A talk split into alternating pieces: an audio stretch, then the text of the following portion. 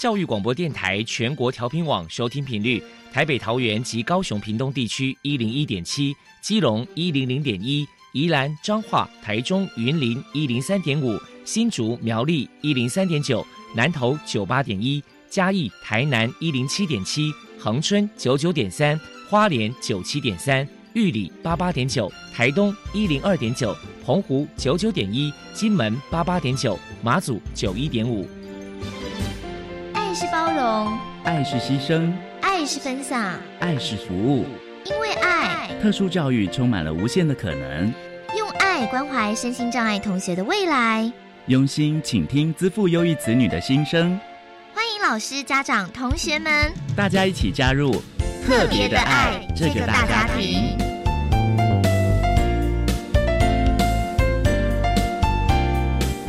本节目由教育部学生事务及特殊教育司指导，国立教育广播电台监制。欢迎收听。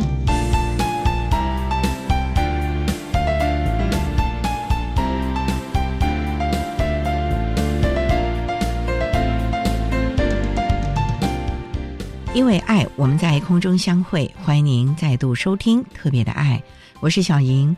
这个节目在每个星期六和星期天的十六点零五分到十七点播出。在今天节目中，将为您安排三个部分。首先，在“爱的小百科”单元里头，波波将为您安排“爱的天才小子”单元，为您邀请新竹县新湖国小自由班的导师王玉婷王老师，为他分享新湖国小自由班的相关情形，希望提供家长老师。可以做个参考。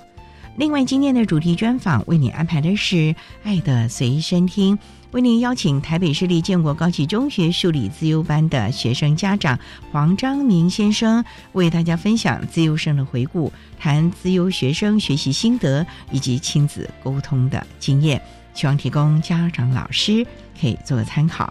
节目最后为您安排的是《爱的加油站》，为您邀请新北市二重国民小学自由班的陈瑜君老师为大家加油打气喽。好，那么开始为您进行今天特别的爱的第一部分，由波波为大家安排《爱的天才小子》单元。爱的天才小子，您的子女是自优儿吗？您的学生是自优生吗？有关自优儿的鉴定方式与教养经验分享。教师资源、教学辅导系统都在《爱的天才小子》。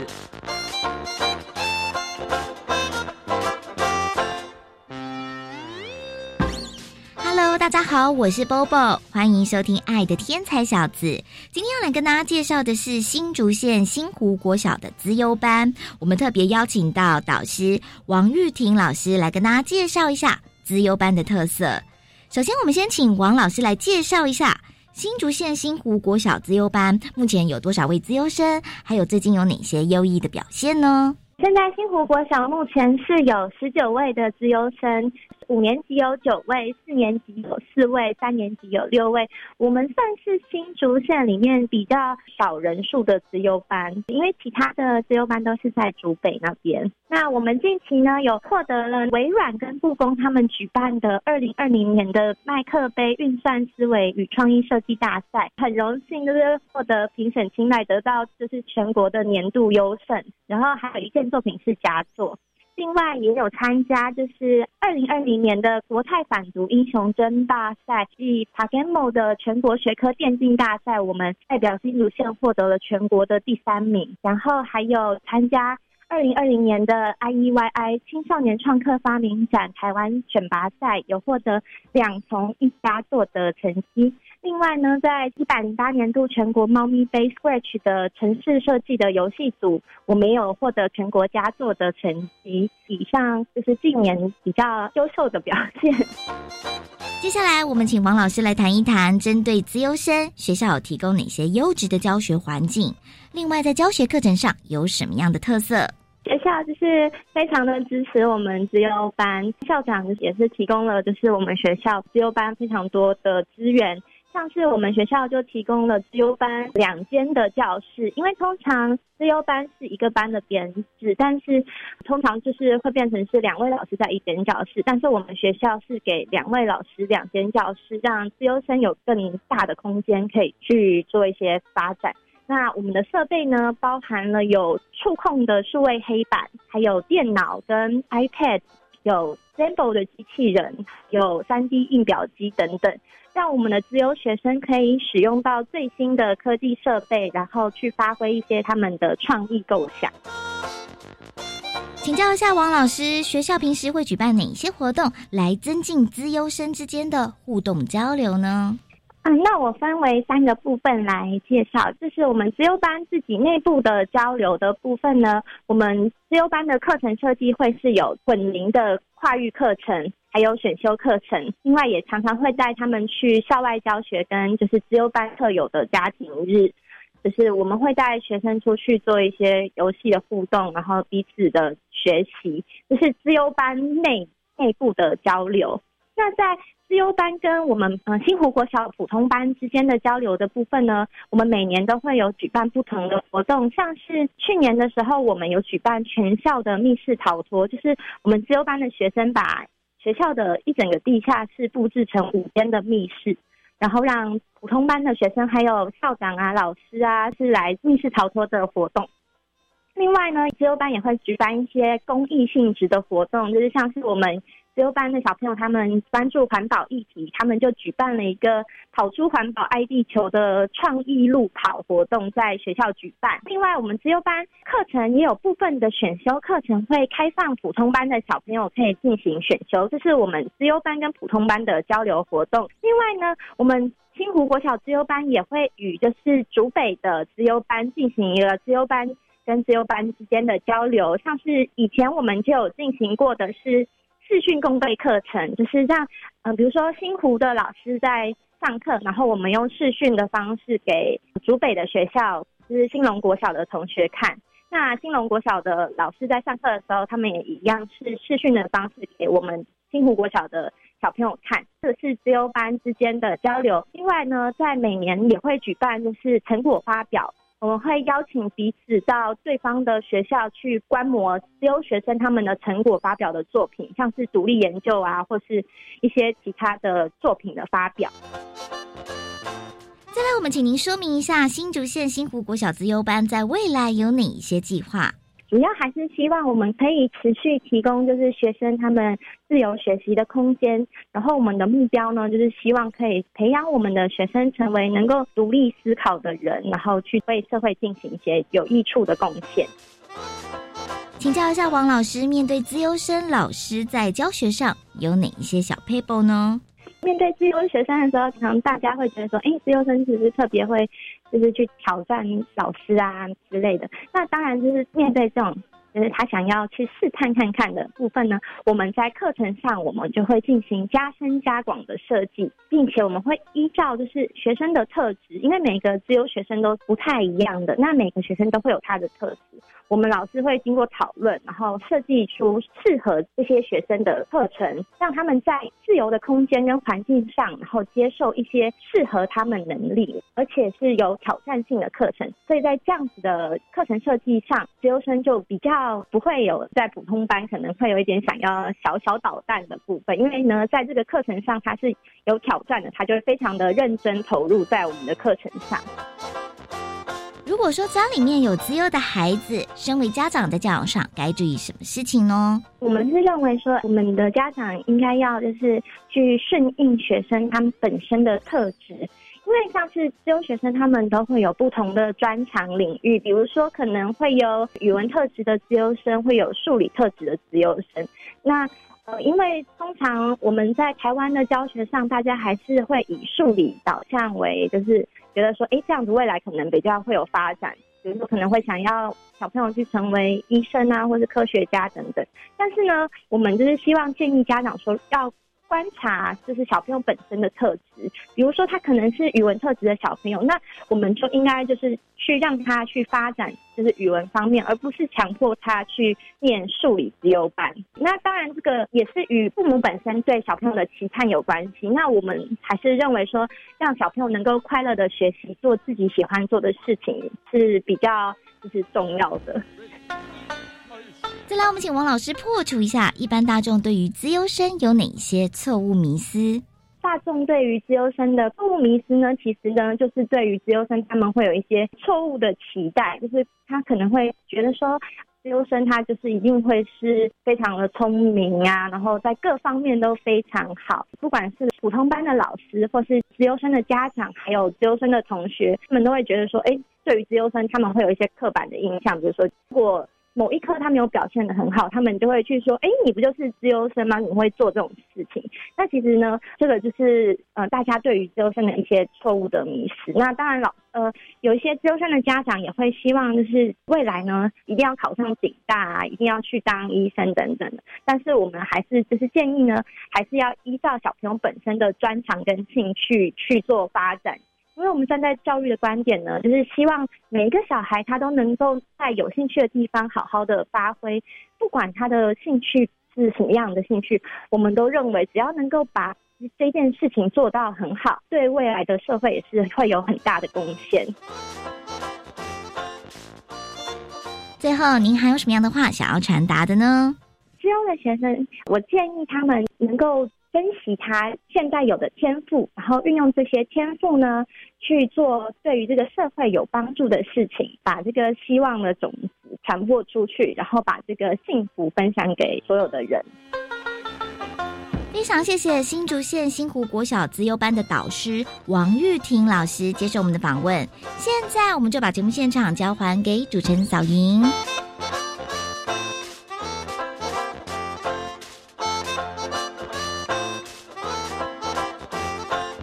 谢谢新竹县新湖国小自由班的王玉婷老师以及波波为大家介绍了新竹县新湖国小自由班的相关教学策略，希望家长老师可以做参考了。您现在所收听的节目是国立教育广播电台特别的爱，这个节目在每个星期六和星期天的十六点零五分到十七点播出。接下来为您进行今天的主题专访，今天的主题专访为您安排的是。爱的随身听，为您邀请台北市立建国高级中学数理自优班的学生家长黄章明先生，为大家分享自优生的回顾，谈自优学生学习心得以及亲子沟通的经验，希望提供家长、老师还有同学们可以做参考喽。好，那么开始为您进行今天特别的爱的主题专访，爱的随身听。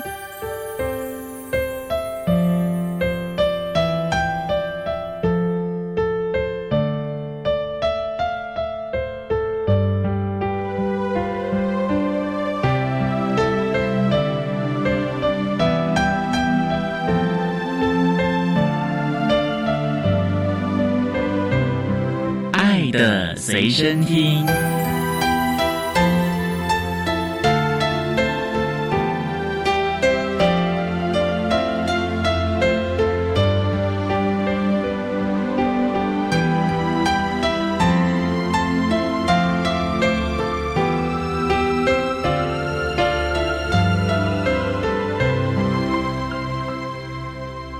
今天为大家邀请到的是黄兆明先生，黄先生您好，主持人好，各位听众们大家好。今天啊特别邀请黄先生为大家来分享自由生的回顾，谈自由学生学习心得，还有亲子沟通的经验。黄先生想请教您的孩子目前多大了？我的小朋友现在是台大。资讯管理系三年级的学生，我已经三年级了啊，对，已经三年级了。他当初是念哪一个学校？高中？高中的时候是念台北市的建国中学哦，数理班，数理自优班，对，数理班。那请教他，国中时候也是自优班吗？没有，没有没有，从国小开始一直都在音乐班，在音乐班哦，对，所以我们学音乐一直到了上高中才停止。当年怎么会想要让他学音乐嘞？我就是带着他们去摸索吧，或去探索吧。就像学音乐，我就是带他们看看他们喜不喜欢音乐啊，喜不喜欢乐器啊。然后乐器这么多种，就让他们去试着摸摸、吹吹、敲敲打打。那两个小朋友就自己选了自己喜欢的乐器。两个小朋友，对我有两个。那我们建中的那个叫做黄鑫，黄鑫他有个。姐姐叫黄爱，黄爱爱心，爱心哇，所以大家都叫我爱心爸爸。好，爱心爸爸，那就想请教了。当初带着孩子们去摸索乐器，也没有其他的什么要当音乐家什么，就只是说，哎呀，兴趣陶冶一下，好玩，是不是？是，没错。我从小就希望他们探索自己，所以不只是在音乐，在文学方面啊，或者是户外活动啊，我都会带他们去探索他自己。爸爸，那我想请教，那文学方面你是怎么带着孩子去探索，让他们广泛阅读吗？还是有的家长就会今天阅读到了什么，然后就带着孩子溜古鸡的啦、动物的，就带他们印证了呢？对，这个也是个方法。但是我一开始呢，就是带小朋友去图书馆。图书馆，因为我喜欢他们到图书馆，比如说每周啊或每个月啊，去选个一本书或两本书，选他自己喜欢的。因为小朋友在选书的过程，你就可以发现他到底。兴趣在什么面向？所以他选书，你就跟在旁边看。他们只要选回来的书，小时候我会跟他们一起看，一起读。长大以后呢，我们这个就跟不上人家了，所以就 就怎么说？对，因为比较高深、很专业了，是不是？对对对，有些书籍就会比较艰涩，他们就喜欢的可能就跟我不太一样。哦，对。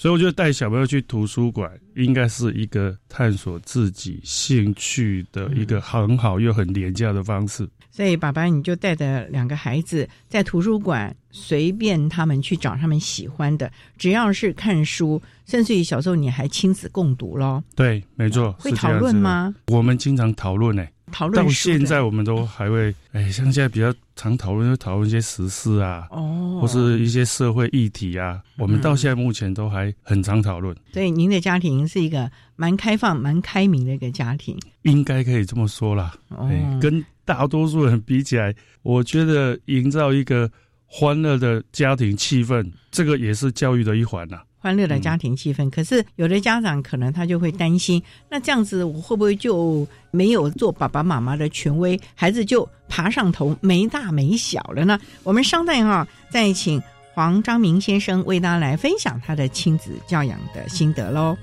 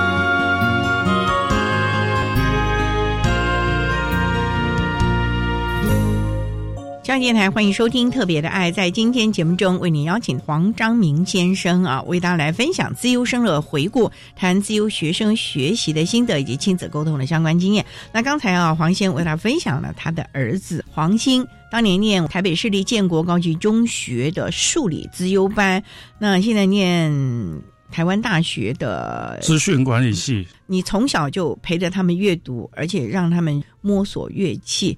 后来儿子黄兴选择了什么？他选择了小提琴。姐姐黄爱呢？黄爱她选择萨克斯风。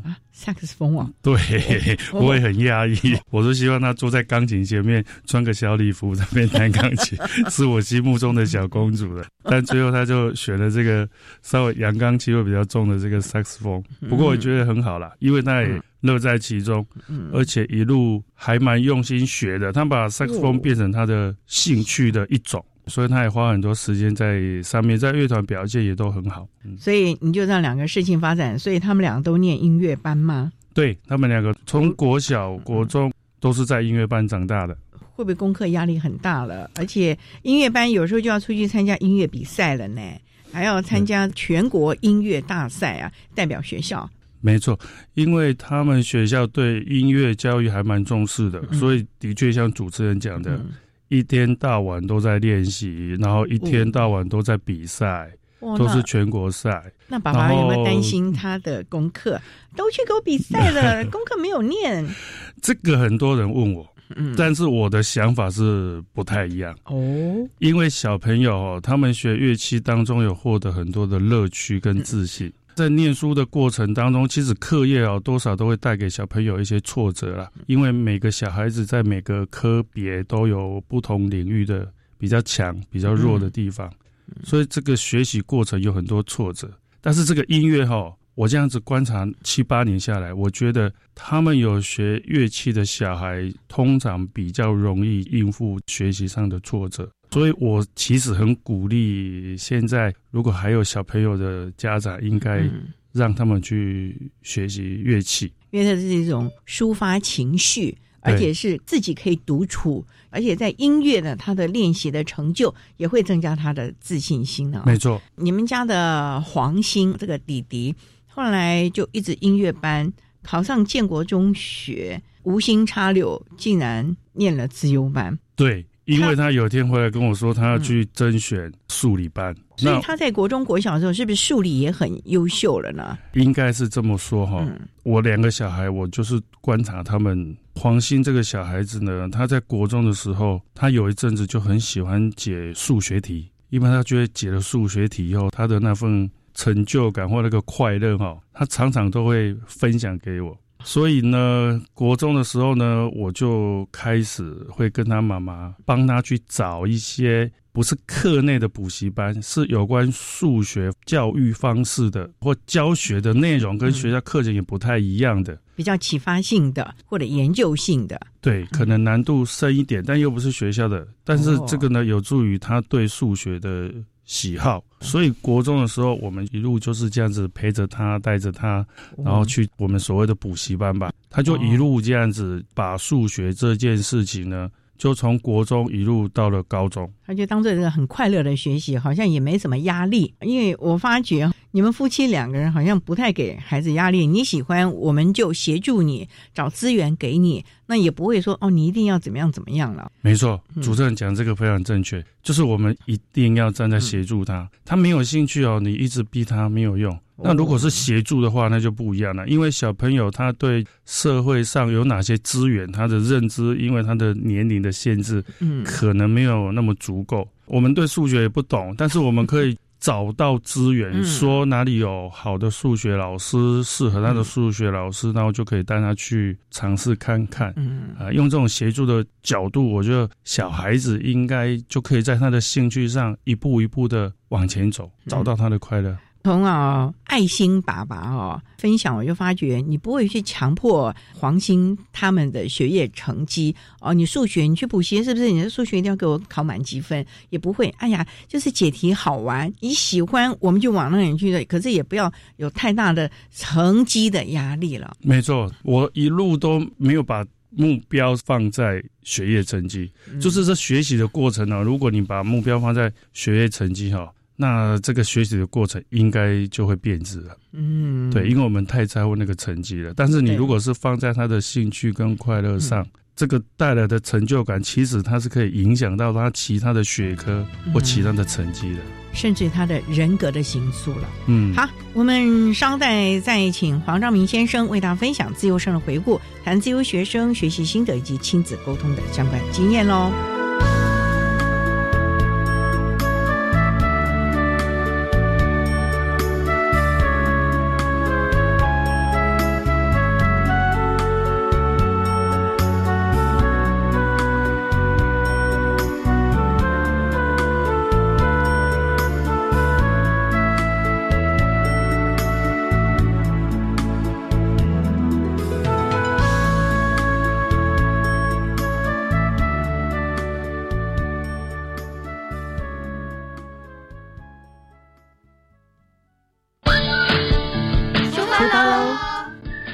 手牵小手，一起用五种感官探索自然，踏查文化。五十二个户外教育好点子，欢迎每个星期三晚上五点二十分，和我们一起走出课室，尽情探索，点燃热情，勇敢冒险，享受学习的乐趣。老师可以使用多元教学平台培养学生自主学习的能力，而科技及智慧化的工具往往能产生最好的学习动机。没错，透过英才网平台，让学生先进行诊断，针对每个孩子的弱点，再提供最适合的题目与教学引导，发现学生成绩真的进步了不少哦，很棒哦！运用英才网改善学生学习，的确有显著的成效。以上广告由教育部提供。七十岁的阿森靠打零工养活植物人的太太与儿子，但是在最近一片无薪假裁员声当中，工作越来越难找了。家爸在您做岗，我是侯怡君，邀请你一起认购一九一九食物包，让他们有明天的力气，继续为家人打拼。请搜寻一九一九食物银行。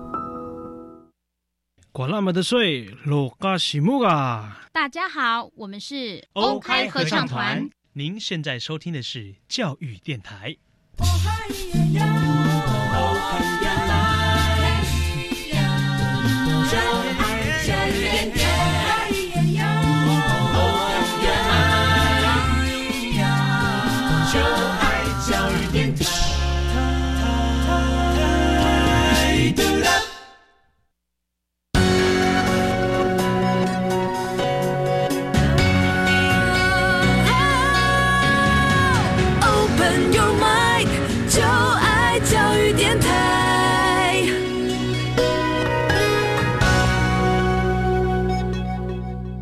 电台欢迎收听《特别的爱》这个节目，是在每个星期六和星期天的十六点零五分到十七点播出。在今天节目中啊，为你邀请黄章明先生为大家分享自由生的回顾，谈自由学生学习的心得，还有亲子沟通的相关经验。主要呢，黄先他的儿子黄鑫呢，高中的时候是建国中学的数理自由班，大学现在是台大的资讯管理系。管理系，可是呢，很。特别的是，他两个孩子从小是在音乐班，后来考上建中的时候，爸爸有没有哟？怎么考上建中了呢？有没有吓一跳啊？还是意料之中？其实黄兴考上建中是出乎我们夫妻的意料了。哦，为什么？因为他一直到国中三年级的下学期啊，成绩才稍微比较能看。什么叫做比较能看？爸爸，因为他。国中的学业成绩哈，在全校的排名都不是排在前面的。哦，一直到国中三年级的时候，才慢慢的哎，感觉好像是有像那么一回事，开窍了吗？可能的哈，我们夫妻俩可能平常也没有给他太多那个学习压力了，也 有可能是我们的错了哈。不过小孩子的能力哈，他应该是自己会慢慢累积的啦。他们的自律性应该很强吧？因为爸爸妈妈这么信任他们，从小哎就带他们涉猎很多的领域啊，音乐啊、阅读啊各种的，而且图书馆里什么样的书你们都可以。喜欢数学就带你去学习数学。其实你是一个非常开明，让他们多元发展、多元试探，所以你当然不会很在意成绩。可是可能到了国三了，老师、学校会给压力，这时候孩子可能才说。不太妙吧？开始看看自己的成绩，他有没有回来怨你说爸爸妈妈，你们怎么都没有问过我的成绩啊？我是真的都从来没有问过了，妈妈会稍微看一下。我是真的对于在校的成绩哈，我是真的没有说一直去关注他们的。那你关注的是什么呢？你还把他们送到了私立的国小、国中哎。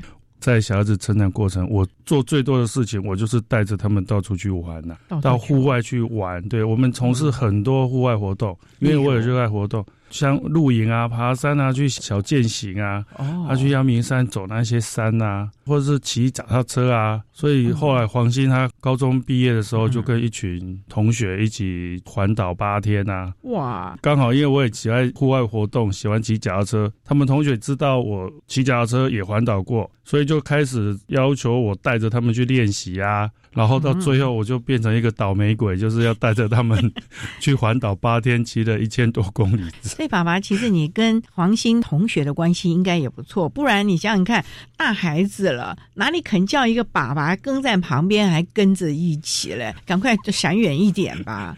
其实哈，很多家长都是这个想法，都会觉得小朋友。到了一个年纪哈，怕变成什么妈宝啊、爸宝啊，就不想让家长陪在身边。对啊，其实我在黄兴在建中这三年哦，我一直跟在身边的，但是不是我自己爱跟啊哦。是怎样？因为他们老师哈常举办一些家长可以到学校跟小朋友一起互动的。互动吃饭啊，比如说年终有火锅趴啊，那家长跟小孩可以一起洗洗菜啊，可以一起吃吃火锅聊聊天，或者年终的时候就有那种炸鸡披萨趴交换礼物啊，学生跟家长大家都一起玩在一块，一起交换礼物。那因为有这些活动，所以我跟小孩子的接触就很频繁。他们其他的家长也像你这样吗？我们班是个非常特别，因为我们遇到了建中的一个好老师哦，周老师。他对于把小孩子跟家长还有老师这三方面新师生的关系。对，把他拉拢在一起。哦，所以我们班呢，经常家长聚在一块的，家长都互相认识的。所以谁家的小孩叫什么，嗯，谁家的小孩有什么丰功伟业，我们大家彼此都会知道。所以也是因为这样的过程，他们班三十个同学，我每个人都可以遇到他，我就知道他叫什么名字。哇，太厉害了！然后有什么丰功伟业，其实也不是我有这个能力，我们班上很多家长。都跟我很类似，因为热心。对，因为就是有个好老师，然后大家又很热心的参与，所以我觉得小朋友不一定会拒家长于千里之外，只是说你用什么方式去亲近他们。所以爸爸，你们是像朋友一样，就像老师弄什么火锅趴啦、炸鸡披萨趴啦，爸爸妈妈就是出钱，然后在班上也可以大家互相交流了。没错，尤其在所谓的自由班里面哈。有很多小孩子，他跟家长的互动是比较不一样，有距离的。嗯，因为我喜欢拍照，我常常活动的时候帮他们拍照，所以在我的镜头之下，我就发现，其实不是只有小孩子有所谓的拥抱恐惧症，连家长都是这样子。可是我们在丽芬老师的号召之下。在这样子的活动中，这样的气氛下，哦，家长跟家长之间，同学跟同学之间可以互相感染的。嗯，所以当那个热情存在的时候呢，整个班级呢，大家就会玩在一块，所以拥抱这件事情就变得很容易了。因为大家会一起，感情够了，对，那种的信任感够了，对。不过，爸爸，你是不是从小就跟黄兴、黄爱你们就拥抱来拥抱去的？你们亲子之间很密切、很良好。对，其实哦，我这么讲就会知道说我们家的状况。嗯，我每天出门都还要跟我老婆来个拥抱，来个亲吻。哇！所以我两个小朋友呢，只要要离开我们家，就会跟我们夫妻啊抱一下，然后跟阿妈抱一下。哦，所以我是觉得维持家庭的那个和乐的关系哈，嗯，对小孩子的成长跟学习哈，其实很重要的，真的比在学校上课还重要。对，我觉得这个家庭的关系、亲子的关系，其实是一个更重要的面向了啊。我觉得爸爸真的是一个很可爱的一个爸爸了啊！好，那我们稍待呢，再请黄章明先生为大家分享自由生的回顾，谈自由学生学习心得及亲子沟通的相关经验。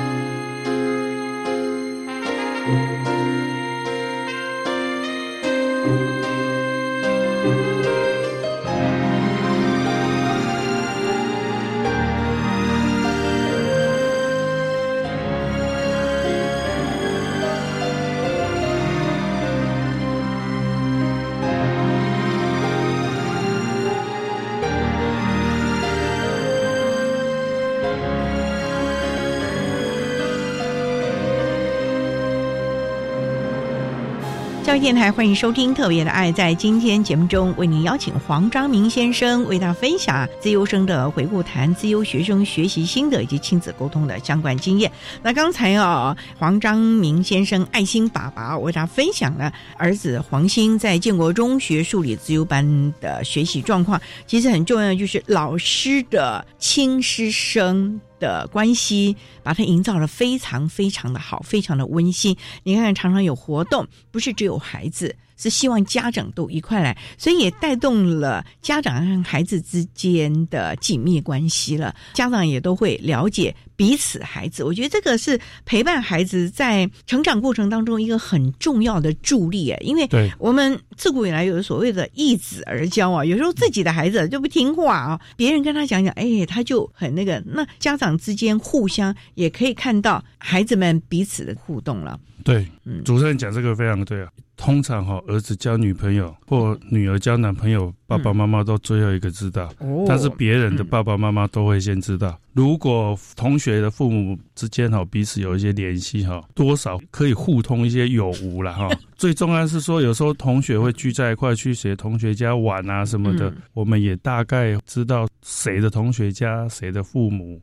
那我们相对比较安心。对呀，对，就像你带着班上的同学去环岛，爸爸妈妈知道是黄爸爸，也就放心啊，有他带队，反正就交给他就好了。其他的爸爸妈妈也安心啊。这主持人实在是太厉害了。当初我们要出发的时候，其他的家长只有一个条件，就是那个黄金爸爸一定要去。所以，因为家长之间哈彼此很熟悉，所以那个信任感就会在。就不太会去阻止小孩子做这些事情，嗯，因为我们要去环岛啊，其实一开始家长是不同意的。哦，对，因为要去八天嘛，然后又骑脚踏车，这群小朋友呢，他们也没有没有这个经验。过，有些人连脚踏车都没有，哈，对，还是我透过我的车友把这个脚踏车借给他们，但是这个也是有个故事的，其实这也是个教育过程呐，借脚踏车也不是我去借了，然后就丢给他们。我是提供了一串我车友的名单，然后我请他们自己写封 mail，嗯，或写封信去跟我的这些车友们动之以情，然后借到他们的脚踏车，因为。我们在骑车人都知道，脚踏车对骑脚踏车来讲是很命哎，对，是很珍贵的东西，所以要把它借出去不太容易。对，所以呢，这些小朋友也会借由这个过程呢，他们会知道说，要把自己很珍贵的东西借给你，也不是这么简单的，所以你必须要有一些说明或有一些付出，然后也可以得到人家的信任，你才可以借到这个八天的脚踏车。所以后来都借到了吧？都借到了。那这中间老师有没有？帮忙一下，或者有，其实这个发想是来自我们周老师周丽芬老师的，老师发想的。我们上高一的时候，周老师就讲了，希望呢，如果高中三年毕业的时候呢，黄爸爸可以带小朋友去环岛。所以我在高一的时候，高一就把这个印象。套你头上了。对，所以到最后呢，有老师这个发想，然后同学呢，他们又愿意，他们最后是自己规划的。哦，要骑什么路线，骑多久，要住哪里，都是他们自己包办的。你只是跟着，我只是奉家长之命。然后跟随，本来我也没有想要跟他们去了。哦第一个是他们也希望我跟着比较安全，第二个就是家长最后决定，我如果不去就不行了，就这样，因为这个安全太重要了。对对，其实我压力很大的，带一群这样子的小孩，带了几个啊？总共带了十来个啊。天哪，爸爸！带这样的小孩，然后又骑这个脚踏车环岛，其实我压力很大的，真的很大呢。因为环岛，你看看，如果走东部啊，那个地方还真的是有点危险啊。对对，其实骑脚踏车风险事实上是存在的，所以家长如果要跟小朋友骑脚踏车，还是要陪着点。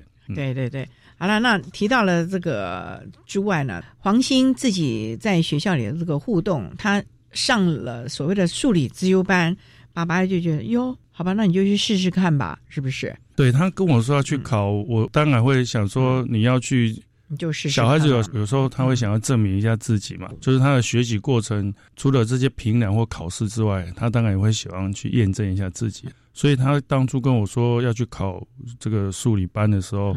我从头到尾我都不会觉得他会考上了。哦爸爸，你太那个？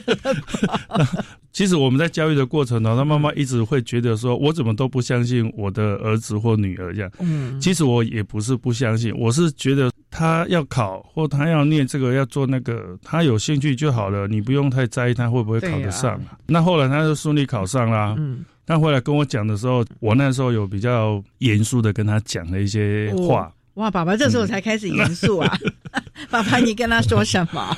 因为哈，我觉得了哈，嗯，就是既然上帝赋予你这样子的能力，能力哈，这样子的才能，今天你又自己去证明说你可以进了数理班，那我就比较希望他在建中这三年。真的要好好的把心思跟时间放在学习上面，意思就不希望再像国中一样到国三才冲刺，所以考上建中，你们还真的是有点哎，要去看看准考证 或者是同名同姓啊。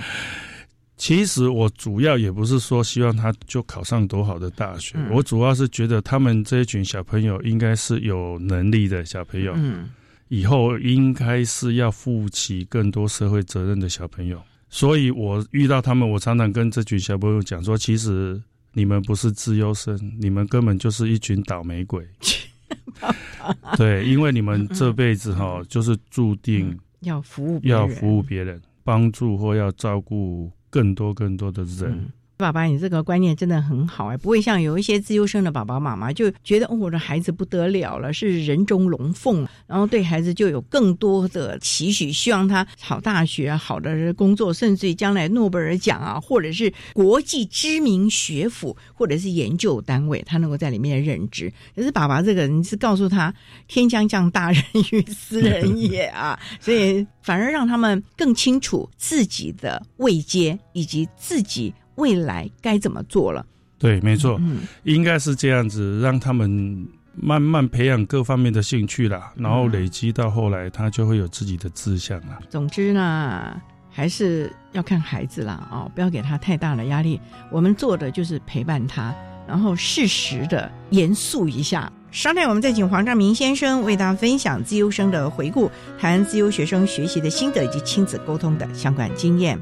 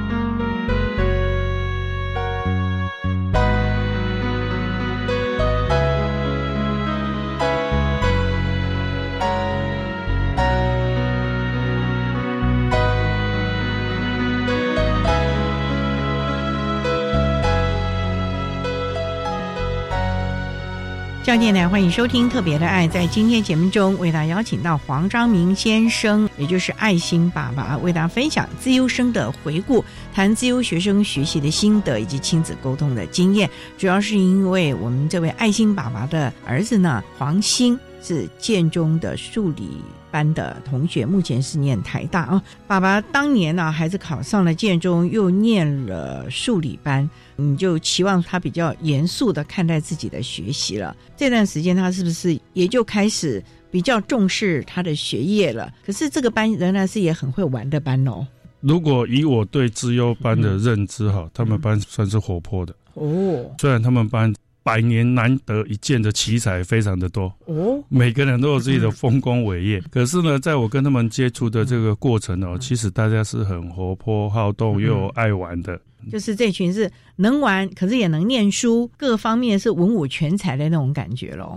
可以这么说，他们班还蛮特别的。是班级导师的班级经营吗？哦，这个导师经营实在是太重要了。嗯，因为我们一般哈。其实严格说起来，家长都是很难搞的啦哈，所以很多老师呢，他很难愿意敞开大门，然后鼓励这些家长来参与小孩子的学习了。因为很多家长哦，就是会坚持己见，对，很难沟通。但我们班很特别，就是因为丽芬老师的关系，其实我们家哦凝聚力真的很高啦。因为天花板常常会掉那个油漆屑啊，然后影响小孩子学习，所以我们家长就会号召一下大家帮忙把整间教室的油漆漆漆啊，就给他们一个比较好的环境啊。所以其实老师的引导跟愿意。请这些家长参与哈，很重要。对呀，学习不是只有学校老师对学生，而是家长也是一个很重要的伙伴关系了。对，没错。陪着孩子，因为有的时候孩子的状况是在学校，可是老师就不知道他家里的情形，那家长也不知道孩子在学校的状况了。其实这个双方互相，老师和爸爸妈妈能够。看到孩子全面，而且也了解，如果孩子有一些比较疏失了，或者走偏了，甚至孩子心情不好的时候，也可以适时的加以辅导开导了。不过呢，谈了这么多啊，黄兴上的这个所谓的数理班呢，一般来说，大概自优生啊，会不会开始就对自己的压力大？尤其爸爸很严肃的告诉了他，虽然他这个班很会玩了，可是同学之间还是有竞争的啦，还是有名次的啦。有，如果要讲黄鑫的压力哈，与其说压力，应该是说他刚进数幼班的时候是有一些忧虑的。忧虑？哎，是有忧虑的，因为有一天他回来就很搞笑的跟我说：“今天我们班上大家自我介绍。”班上同学都是全国什么什么竞赛第一名啊，第二名的，要么就是蝉联全校校排第一连续几次的，都是这样子的同学。哇！我就问他说啊，那你怎么说呢？因为我也很紧张，他怎么说啊？他就说我介绍完我的名字以后，我就不知道怎么说了。后来他就想了说，好吧，那我就是国中三年，大概都是。全班最高的第一名了，大家都哈哈大笑嘛。所以他们班哦，优秀的同学实在是太多了，所以他有一些担忧会跟不上。事实也是这样子啦，因为他高中一年级的时候就去暑修了，因为他有些科目哦，其他的科目。对其他的科目就跟不上大家，他就去暑修了。他也慢慢会释怀了，因为他也认清了，在高手的面前呢，就不要正面过招了，跟随在别人的后面也是一样，可以看到很美丽的风景了。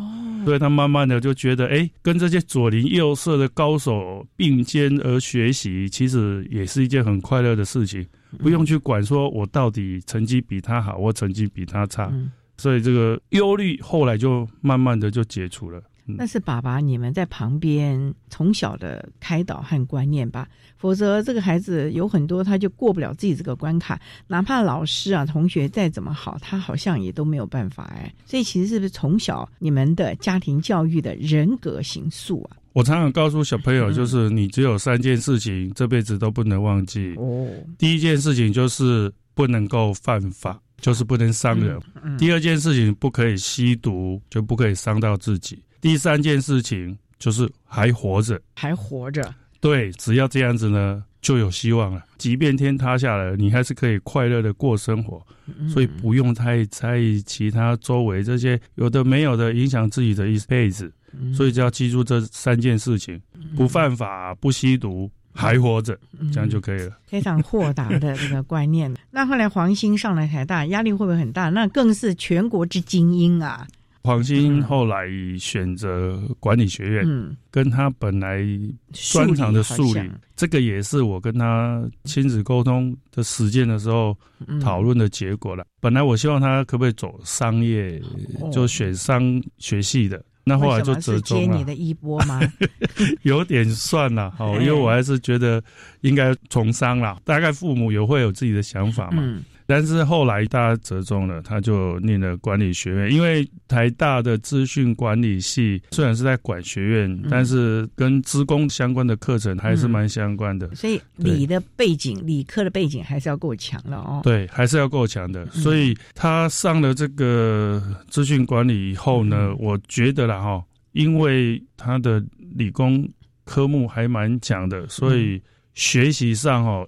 应该好一点，反而是在商的部分呢，像大一、大二有一些什么经济啊，或是一些财管啊、会计啊，相对比较吃力，但是我也都觉得还好。因为他的那个学习的精神跟那个态度都还蛮不错的，有时候他会回来跟我讨论呐，因为我也是念商的嘛，所以有一些相关的事情就可以大家互相讨论一下。所以我觉得同学之间人才济济会有压力啦，不过只要他的学习态度是正确的，应该也是都可以很快乐的走完这个大学的这个学习过程。所以其实就是快乐学习，发现自己的优点，适度的发挥。比较弱势的能力呢，当然不是说全盘放弃啦，可是也要能够释怀，因为人不可能十全十美，不可能是全才的嘛。最重要就是家长陪伴，所以这一路陪着他们从小到处去玩，我觉得你们好像哥们的那种感觉哦，就像朋友。虽然说还是有这个伦理，可是你们之间的关系非常的紧密了。其实也是他们很棒的一个后盾。你会让黄兴、黄爱这对姐弟知道，说再怎么样遇到了什么状况，家永远是你们最好的港湾了。没错，就像主人讲，就像我刚才讲，还活着回来，爸爸妈妈在，就大概是这个概念。嗯，哎呀，所以啊，每个父母啊，都对孩子有很多的期望了。这个期望呢，我们还是要顺势而为，不要给孩子太大的压力，因为人生很多的事情不是现在来决定。而且现在的英雄将来未必是成才的了啊！好，那我们今天也非常的谢谢黄兆明先生为大家分享了自由生的回顾，谈自由学生学习的心得以及亲子沟通的经验，非常谢谢你，黄先生。好，谢谢，谢谢大家，谢谢。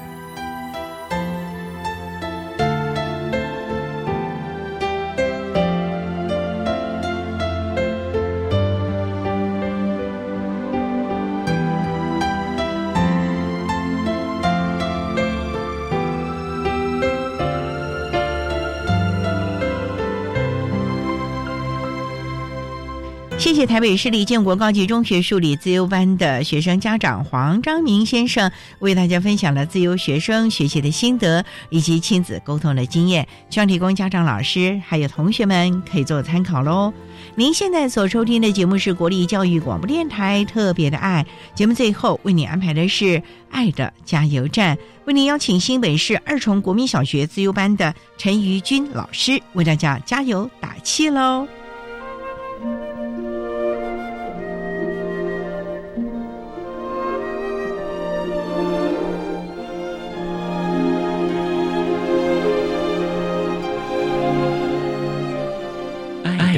加油站。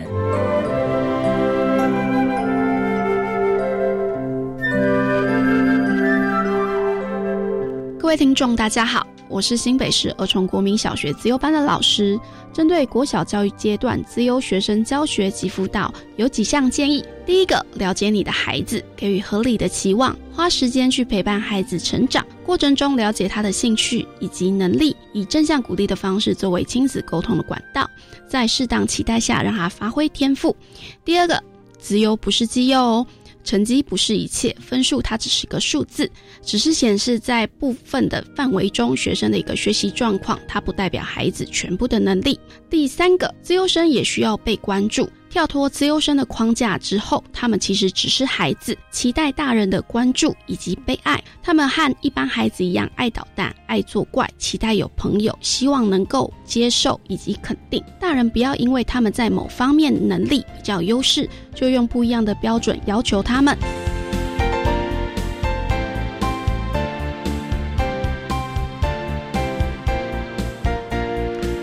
今天节目就为您进行到这儿了，感谢你的收听。在明天节目中，为你邀请新北市二重国民小学自优班的陈瑜君老师，为大家分享优秀能力的行塑，谈国小教育阶段自由学生教学及辅导的经验，希望提供家长、老师还有同学们可以做个参考喽。